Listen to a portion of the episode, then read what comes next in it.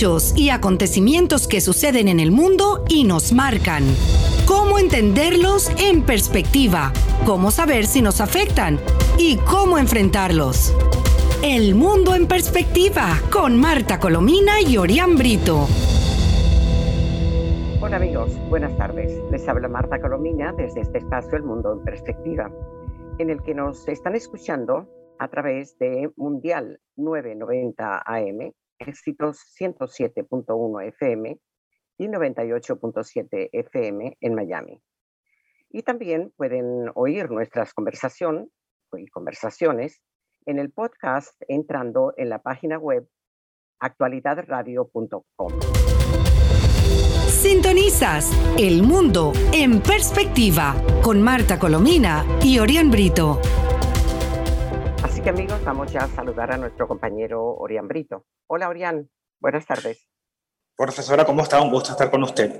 Bueno, hoy hay muchísima información y realmente el gran tubazo, para decirlo en términos periodísticos, ha sido el triunfo de Guillermo Lazo en, en Ecuador, ¿no? Algo, algo verdaderamente histórico. Lo califican los expertos como un triunfo épico.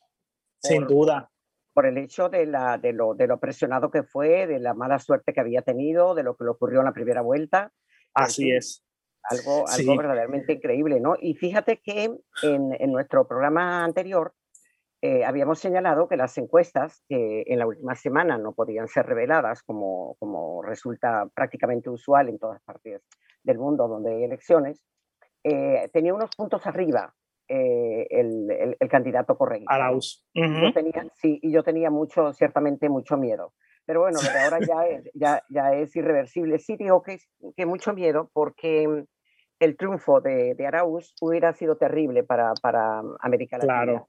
Eh, porque se perfilaba con, con, la situación de Argentina, la de México, sobre todo la de Bolivia, que también hay noticias interesantes en Bolivia, ¿no? Respecto a, a la elección que está, está marchando en este momento de gobernadores. Digo que Sí. está marchando en este momento porque yo nunca he visto que para una gobernación de, de- para unas elecciones de gobernadores se tarden una semana, pero en fin, hasta, Sí, ahora, sí.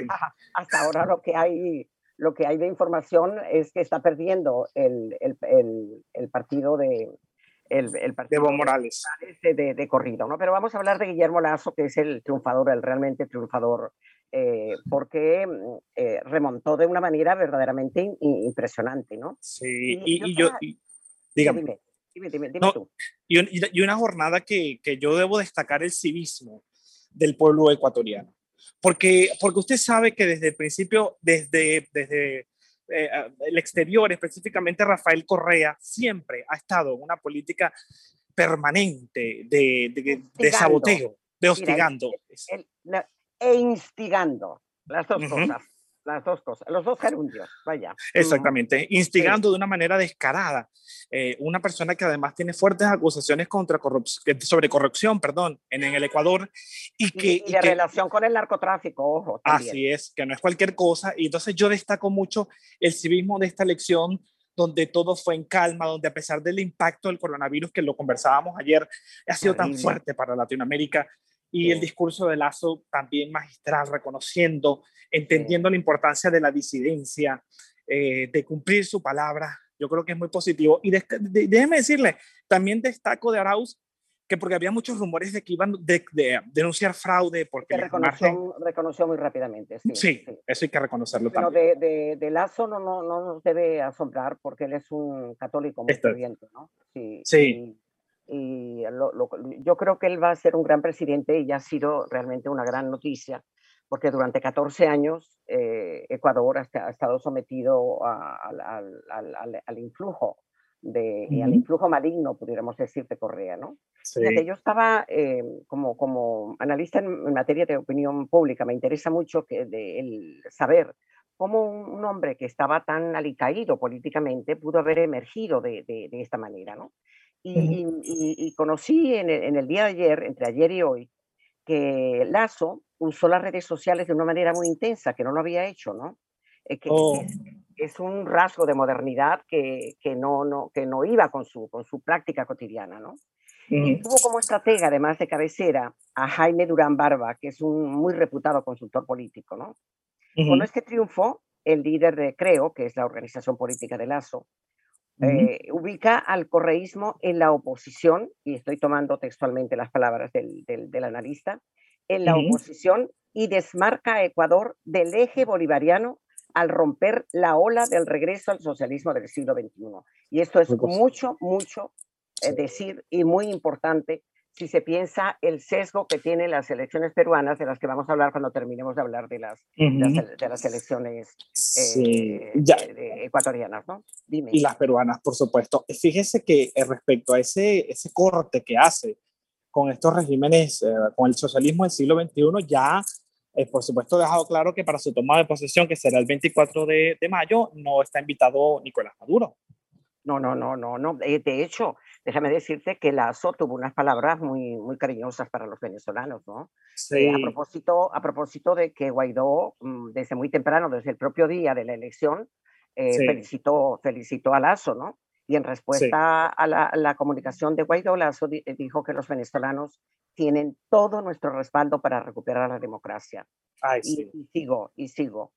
Eh, el mandatario respondió a un mensaje, repito, que le envió Juan Guaidó, eh, reconocido como mandatario interino, y eh, señaló que su compromiso va a ser el de aliviar la crisis humanitaria tanto de su país como de, Venezuela, terrible además la, de, humanitaria que se conoce en todo el mundo, que un país tan rico haya llegado a la situación de miseria y de, y de pérdida de, todo sentido de humanidad como, como Venezuela, ¿no? Sí, también expresó que, bueno, va a trabajar con los campesinos, con ah, las, las, las, mujeres, el derecho a las mujeres, también habló de, de las minorías, o sea, yo creo que fue muy positivo y también destaco el trabajo del Consejo Nacional Electoral Ecuatoriano, que se destacó su respeto a la Constitución, que eh, uno se...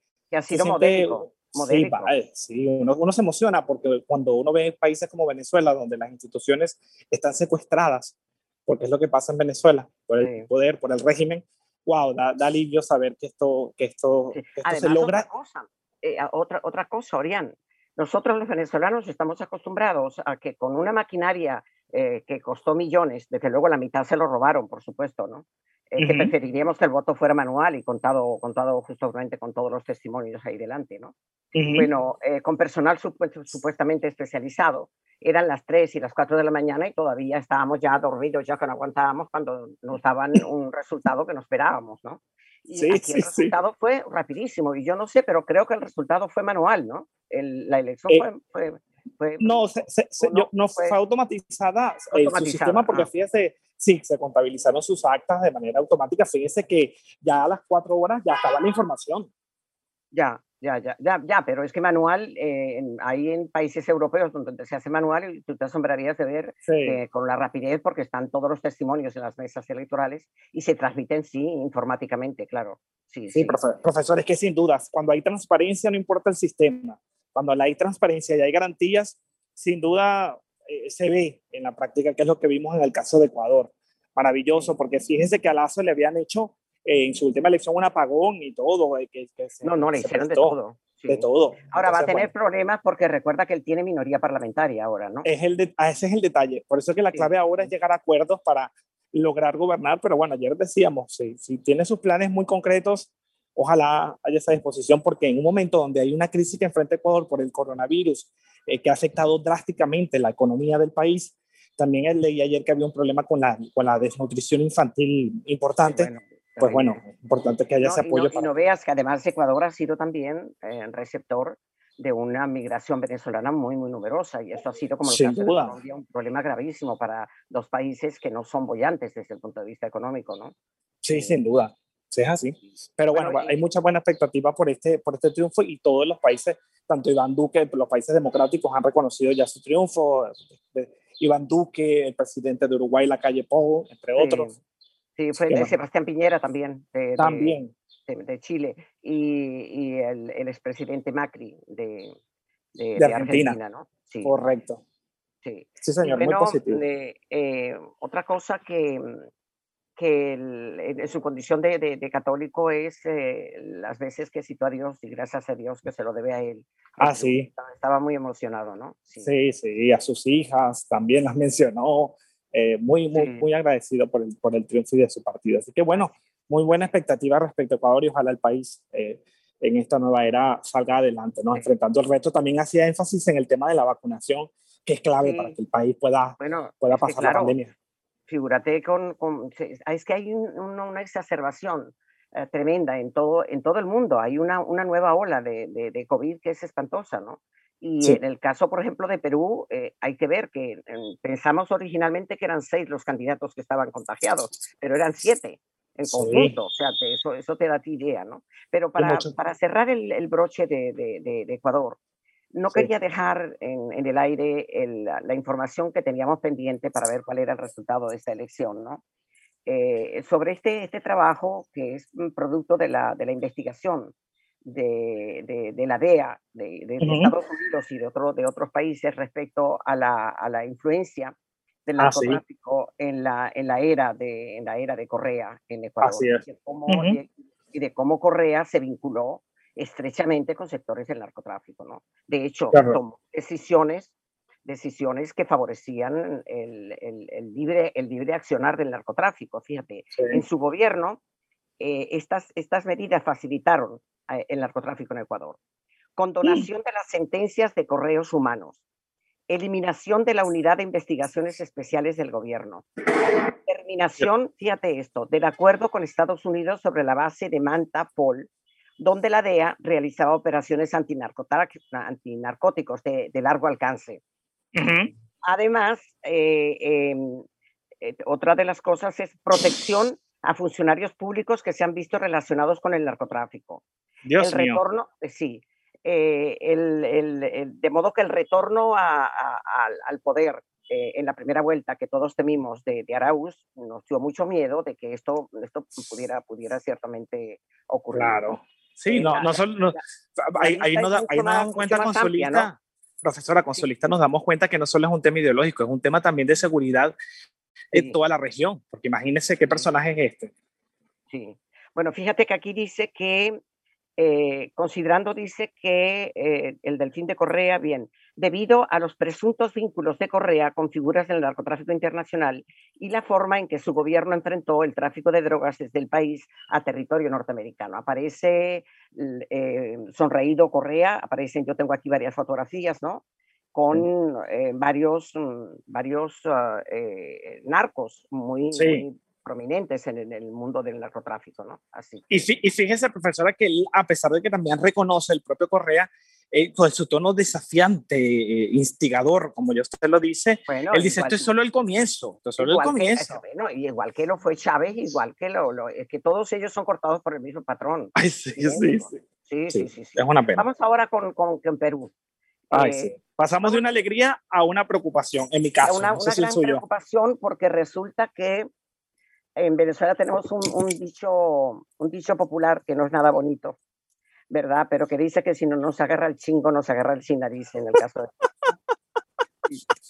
Porque, dile, dile para, que, para que sepa que no estoy exagerando, los dos candidatos que quedaron ya en, primer lugar con una votación ridícula, porque el, el, que más tiene, creo que tiene el eh, Castillo. El 17, 18 y la Keiko Fujimori, que qué desvergüenza, Keiko otra vez, que por cierto tiene un juicio por corrupción pendiente por, haber recibido dinero de, de la Odebrecht eh, de Brasil, eh, pendiente por, por corrupción. Así que cuéntanos. Bueno, fíjese, eh, en la elección de Perú, como yo usted lo dice, es una sorpresa un poco desagradable, ¿no? Porque Pedro Castillo era un candidato que no, no llegaba ni siquiera al, al 9%. Al 9% no llegaba. el problema no es que no llegue, el problema es la mentalidad que tiene. Ojo, porque el punto es que él se le ve muy, muy rústico, se le ve eh, hasta sincero. Creo que él es sincero en lo que dice. Pero Dios mío, es que él tiene una mentalidad del, del, del eh, semejante a la de la Unión Soviética primitiva. O sea, es, es, el, odio a la riqueza, el hecho de que los ricos son los culpables de todo lo que ocurre en el mundo, de que todo lo que hay, que controlarlo, de que, bueno, eh, eh, eh, es, un problema. Además, con una mentalidad muy primitiva. Sí. en, este mundo globalizado y la situación económica que está enfrentando Perú, ojo, el, déficit fiscal que, que, enfrenta, la situación que enfrenta, va a ser terrible. Necesita a alguien de una mentalidad moderna que, que, que, pueda unir voluntades, que pueda, que pueda, que pueda sacar el país adelante. A mí me preocupa sobremanera porque, como usted lo dice, el problema, no solo el, problema financiero de Perú, el problema sanitario que tiene Perú, que también es otro país que este fin de semana eh, eh, reportó casos de coronavirus impresionantes, o muy altos, una cifra muy alta. y una persona que no tiene ni el conocimiento en tema económico, en ningún tipo de medidas, uno dice, pero Dios mío, ¿y qué es esto? Yo he conversado, le voy a contar esto. Yo, a usted y a los amigos Radio Escucha, yo he conversado con varios amigos peruanos el día de hoy y muchos no se creen lo que está pasando.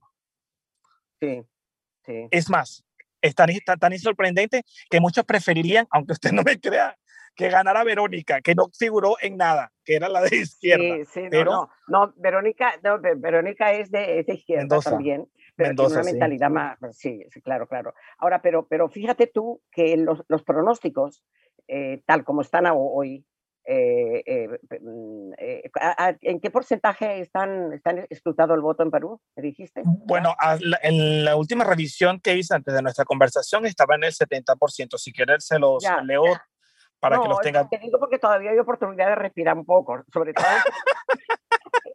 sobre todo por, por, los porcentajes tan bajos que tienen, ¿no? Claro. Pedro Castillo ya aparece porque tiene, ¿cuánto tiene? 17.14. 17%. Ok, pero em, el, eh, fíjate que al lado de él había, eh, en vez de la, la, la, Keiko, estuviera Hernando de Soto, que es un economista, o este que es muy, muy de derecha, pero que es un empresario que tiene una mentalidad, Rafael López Aliaga. Sí, este, sí. Otro, otro gallo cantaría, ¿no? Pero los cálculos que hacen es que con estas dos figuras, la situación en Perú se va, eh, se va a poner intraficable y dentro de muy poco habrá una revuelta y habrá elecciones de nuevo, porque eso no, eso, asombra a todo el mundo, ciertamente. No, claro, y, y, además estamos en una situación bastante compleja y por supuesto la experticia es necesaria para enfrentar una situación de este tipo. Y, y revisábamos este fin de semana usted y yo un trabajo de cómo esta situación de la desconfianza hacia las figuras políticas, los escándalos de corrupción han llevado a, prácticamente no, no, a esta situación. Fíjate, Fujimori es la tercera vez que se postula. Eh, este, y, y, es además una, una, de las candidatas más odiadas de, de, de, de, todo. Estaba viendo aquí que el rechazo eh, supera el, el cerca e, es de 60%. ¿Cómo puede llegar alguien a ser presidenta del país con un rechazo tan alto? Eh, eh, y, y, además, y además enfrenta un, otro juicio por, por corrupción. Bueno, aquí tienes Keiko Sofía, que así se llama la señora, está investigada por la Fiscalía Anticorrupción en el caso Lavajato, la, la estructura de sobornos de la empresa Odebrecht. Odebrecht, como te decía, ¿no? Dirigida por José Domingo Pérez, quien la ha enviado a la cárcel en dos ocasiones por los presuntos delitos de lavados de activos y manipulación de testigos durante el financiamiento a su campaña en el año 2011, en el que perdió la presidencia frente a Ollanta Humala. Otro que también, después de ser presidente, estaba perseguido por la justicia, porque hay que ver que la corrupción es, es una, es una mantra, una mancha una cosa terrible en el caso terrible. americano, ¿no? Y en el Profesora, en el caso de Perú es dramático porque eh, cambiaron a, tres presidentes en cuestión de menos de, a dos por lo menos en menos de un año. Sí, sí, sí. Fíjate tú que, que a propósito de que tú eh, hablabas del, del, del, COVID exacerbado en, en Perú, porque están pasando por una ola espantosa, terrible, sin insumos, como está ocurriendo en Venezuela, ¿no? Los pobres, hay unos cuantos gobernadores de Perú que se dirigieron a, a, Maduro a pedirle oxígeno, figúrate tú. E, estando como está Venezuela mm, mm, careciendo de oxígeno, independientemente de que se produce en las empresas de Guayana, ¿no? Sí. Bueno, no, muy, pues muy, muy, muy, difícil. Y yo creo que las, eh, eh, en este momento, bueno, en el caso de Perú, es interesante saber ahora cuáles son las alianzas que van a tomar los candidatos que no quieren, porque, bueno, el panorama sí es entre estos dos hay que verle la cara y también ver qué va a, a pasar con el juicio que, que, enfrenta Keiko Fujimori, porque ella pasa 15 días libres y 15 días en, prisión. yo, yo, estaba viendo una entrevista de, de Castillo eh, con, con, un... Me, dio la impresión de que era, era, una persona muy especializada la que le entrevistaba, ¿no? Sí, sí, sí. Este, y, y, la respuesta que daba era infantil. O sea, era no, no, no. Hay, hay, que destacar que en el caso venezolano... que yo, creo, yo creo que Luz es sincero, es un hombre honesto, aparentemente se ha dedicado a la docencia, tiene un gran sentimiento por la gente necesitada, etcétera. Pero es que el, grado de complejidad del mundo que, que hoy, eh, que hoy se vive, eh, estos no son credenciales suficientes, lamentablemente. No, no, no, para nada. Y, y hay otro dato importante que reconoce también que en Venezuela no hay, dice, reconoce a Nicolás Maduro como presidente de Venezuela. Dice que en Venezuela no hay dictadura. Imagínese usted. Ah, bueno, bueno, bueno, ¿Cuántos, cuántos, venezolanos han llegado a ese país? De, un, de un marxista-leninista casi soviético. No, no. Esa era la visión. Sí, sí, sí, exactamente. Bueno, quedan cinco minutos, pero estamos pendientes, por supuesto, de lo que pasa ahora en, Bolivia, ¿no? Sí, es que tenía, déjame que tengo una cosa de Venezuela. No, no, pero es que nos queda lo de lo de nos queda claro, de Bolivia. Claro, a eso voy, claro que el sí. El partido de Luis Arce va en desventaja en el balotaje de cuatro gobernaciones de Bolivia. Usted lo dice, con, lo dice con entusiasmo, lo dice con entusiasmo. Sí, ah, claro, pero ¿cómo no? El partido no, y no es el partido de Luis Arce, sino el de Evo Morales. El más. Cuatro, cuatro gobernaciones. A ver, cuéntalo.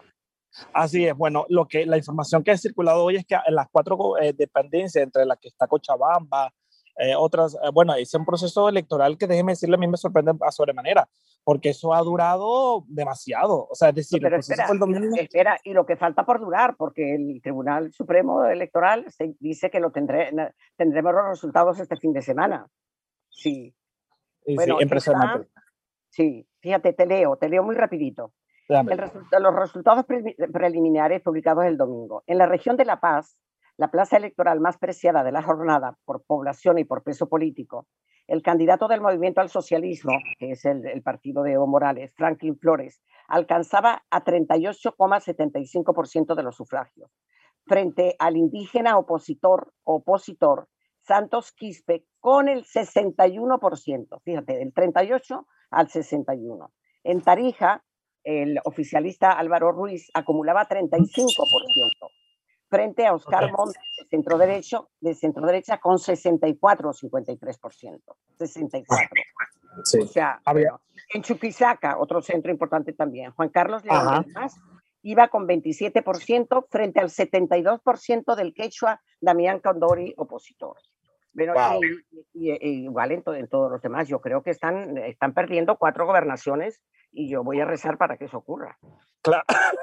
Profesora, yo, yo déjeme decirle algo, yo destaco mucho de verdad las instituciones eh, cuando son democráticas, porque nosotros perdimos en nuestro país la posibilidad de votar fíjate, libremente. Fíjate lo que han hecho con la expresidenta, una expresidenta que entregó el poder, que facilitó el, el, el hecho de, de, hacer... Ah, bueno, sí, Janine Áñez, sí, sí, sí. Están juzgando con una serie de, de cargos y de, y, de, y de pecados que no ha cometido. Entonces, eh, mira, es importantísimo porque además lo que, lo que y, muy importante, el triunfo de Lazo, porque lo que hubiera podido ocurrir en, en, Ecuador hubiera sido letal para el resto de las elecciones que llegan en América Latina. Así es. Sería la imposición del, del, foro de Sao Paulo, del que hemos hablado. Así es. ¿no? Sí. Pero déjame, como, como sé que tenemos poco tiempo, eh, en el momento, eh, de, tres o cuatro cositas de Venezuela, ¿no? Las morgues de 14 hospitales del país, en plena exacerbación del, del, COVID. ¿Cómo estará la situación para que Maduro reconozca más de 19 muertes en un solo día? Que son muchísimas más, desde luego, ¿no? Pues 14 Hospitales, eh, hospitales, las, las uh, eh, Sí, la, el ingreso, ¿no? De cuerpo, cadáveres. No, no, bueno, están, están destrozadas. Colapsadas. Sí. Eh, eh, y eh, Guaidó denuncia además que el régimen está financiando a grupos terroristas con oro y criptomonedas. Julio Castro, que es el, un epidemiólogo nombrado por la Asamblea Nacional Legítima, dice que no están, que es mentira lo que dice Maduro de que estén disminuyendo los contagios. Por el contrario, estamos en el peor punto del año. Y eh, luego un llamado absolutamente dramático de la Conferencia Episcopal Venezolana, que tiene una voz moral que escucha a todo el pueblo, que dice que es pidiéndole a Maduro un plan de vacunación transparente y confiable, con dosis certificadas y no de prueba, como con el Ay, Dios mío. No, no, no. Y le voy a decir algo más. Hoy el, el monitor salud ha denunciado una cosa que me parece gravísima que está ocurriendo aparentemente en el hospital del ICE en el oeste de Caracas. Y la denuncia es que la misma, la misma mm, eh, eh, ambulancia que utilizan para trasladar cadáveres de personas fallecidas con COVID son la misma que utilizan para trasladar a, los enfermos. ¿Usted puede creer eso? Claro, pero espera, a los enfermos y, los cadáveres, porque fíjate tú que lo que te decía, que no terminé de, concluir porque me perdí, este, la, de 14 hospitales, las morgues del país están inoperantes. O sea, eh, no, tienen dónde poner los cadáveres, que son que, fluyen de, una manera impresionante, porque son a, lo mejor son cientos de muertes al día y no nos enteramos. bueno, es que, sí, es que sí pueden ser cientos de muertes porque fíjese, a los, para, que ustedes, para que ustedes escuchen el, el, lo que es el, el, talante criminal, porque no hay otra forma de decirlo, del régimen de Nicolás Maduro, es que ellos cuando fallece una persona por coronavirus, chantajean a las víctimas de los fallecidos. Les dicen, usted firma aquí que fue por una pulmonía y el cuerpo se lo entregamos rápido. Y entonces, ¿cómo eh, para evitar decir las cifras reales. O desaparecen, o desaparecen, que no saben dónde fueron, no saben si fueron cremados, cosa que... Muy criminal. No. Pero si solamente, lo hemos dicho en más de una oportunidad en este espacio, solamente creman al día 37 cadáveres en, en el, en el cementerio del Este, más todos los demás, o sea, algo... Así es. Así que, bueno, pues nada, eh, nos despedimos por hoy ya es la hora. Será. Así es, será hasta la próxima, eh, porque vamos a estar muy pendientes al tema del coronavirus en Venezuela, que sin duda va a seguir generando noticias lamentablemente, mientras no lleguen vacunas. Hay, mucha, mucha información de lo que está ocurriendo en el mundo y sobre todo de la rebelión interna que se está produciendo en Venezuela, que ojalá sea, sea, sea verdad. De verdad, con un Maduro, un Maduro acosado, porque no tiene, no tiene recursos. Eh, por, cierto, que hay que decirlo, eh, Maduro se vio obligado, y lo anunció él mismo, a pagar, dice que ya se pagó el dinero de la COVAX para que llegue la vacuna, que se había negado con anterioridad, lo cual demuestra dos cosas, que dinero sí tiene cuando quiere, y en segundo lugar, que no es cierto que las sanciones de Estados Unidos le impidan traer comida o traer... O Para nada. Perfecto. Lo vamos a ampliar seguramente. Y hasta el próximo día la próxima. Hechos y acontecimientos que suceden en el mundo y nos marcan. Cómo entenderlos en perspectiva, cómo saber si nos afectan y cómo enfrentarlos. El mundo en perspectiva con Marta Colomina y Orián Brito.